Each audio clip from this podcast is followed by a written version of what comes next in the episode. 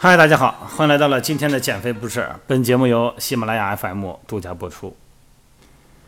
在现在肥胖和高血压等等慢性病的簇拥下，啊，咱们发现现在人的这个健康意识啊越来越高了啊，吃的选择呢既要求口感美味，而且呢很注重健康了。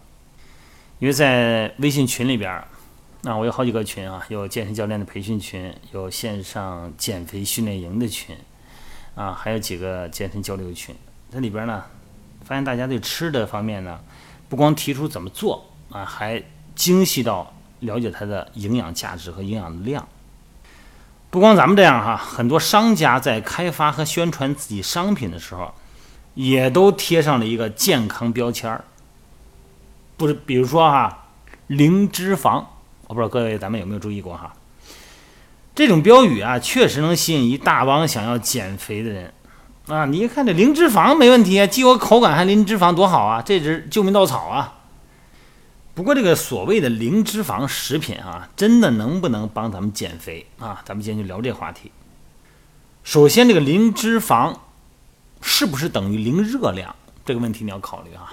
再一个，吃零脂肪的食物真的能少长胖吗？第三。怎么正确选择食物，然后呢，避免过多能量摄入呢？有句咱们已经听得很熟悉的话了，叫“减肥就是减脂”，是吧？这句话听多了吧？有误导作用啊！这样会让大家理解为，让很多不了解这个食物营养成分的朋友会这样想啊：减肥呢，只要注重减脂，也就是注重脂肪的摄入，不就行了吗？其实不是这样。要了解自己吃进去的东西是不是有长胖风险呢？得先从了解食物的产能、营养素开始。咱们人体摄入食物的时候啊，一方面呢是为了获取营养，另一方面呢就是要获得能量。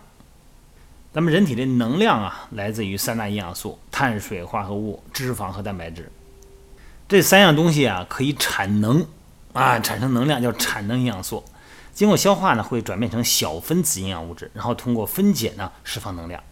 一克碳水四千卡热量啊，一克脂肪九千卡热量，一克蛋白质还是四千卡热量。所以说呢，只是打着零脂肪标签的这个食物，并不代表它是零热量。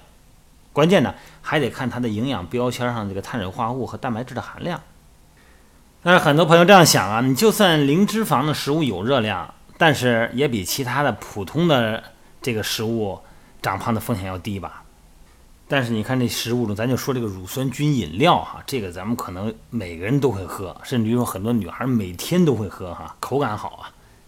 你看看它后面的营养成分哈，那个营养成分表里边那个零脂肪确实零脂肪，连反式脂肪都不含哈。但是小小一瓶一百毫升的这个乳酸菌饮料呢，大概有十克的糖。这个糖含量相当高，十克糖呢好像没什么概念啊，咱比较一下就知道了。你比方说容易发胖的饮料可乐啊，那罐装的可乐咱知道哈，三百三十毫升，这是一份的可乐，它这个碳水化合物的含量是三十五克，这样的话也就等于是一瓶一百毫升的零脂肪的乳酸菌饮料的含糖量和一百毫克的可乐那是一样的。而且有的所谓的零脂肪的乳酸菌饮料，竟然是每百毫升能含六十六克糖，是壳的两倍。那你这样的所谓的零脂肪的高糖饮料，那你喝下去还能不胖吗？其实啊，就是这饮料发酵完了以后，它也没有糖，而且是零脂肪的这个乳是这个酸奶啊，这长胖的风险是非常低的。但是那口感也不行，你肯定不爱喝。你作为产品来说，你肯定市场不接受。所以说，很多人都把酸奶当成减肥的必备饮食哈，尤其是吃完饭后来杯酸奶，觉得好消化。这酸奶普遍能量都不低，所以说你去超市买东西的时候，你别看那个大标签哈，零脂肪、无糖，你得心里得有数。一般商品都会有营养标签啊，食物的能量呢，就是营养成分表的第一位。你比方说减肥的朋友们都会吃面包哈，咱说举个例子啊，就是个零脂肪的全麦吐司面包啊，一营养标签儿，第一排呢就会写着每百克是九百八十六千焦的能量啊，千焦呢是咱们能量的标准单位，千卡跟千焦的关系呢就是用九百八十六呢除以四点一八，这就是结果就是二百三十六千卡大概哈，二百多千卡什么概念呢？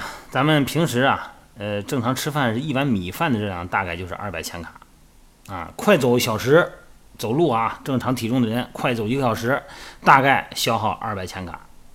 平时呢，爱吃汉堡的这些朋友们呢，一个热量大概是五百九十千卡。所以说呢，这样一个零脂肪的全麦面包，吃三片大概呢就相当于一碗多米饭的能量。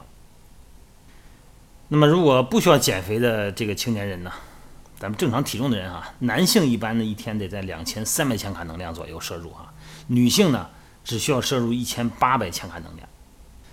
所以说，你看是不是？即使是零脂肪的、零脂肪的全面包，也其实不能随便吃。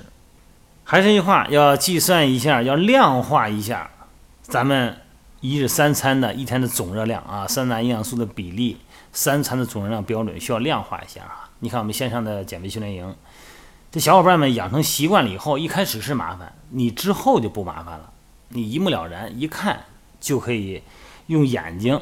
做一把尺子，量化了。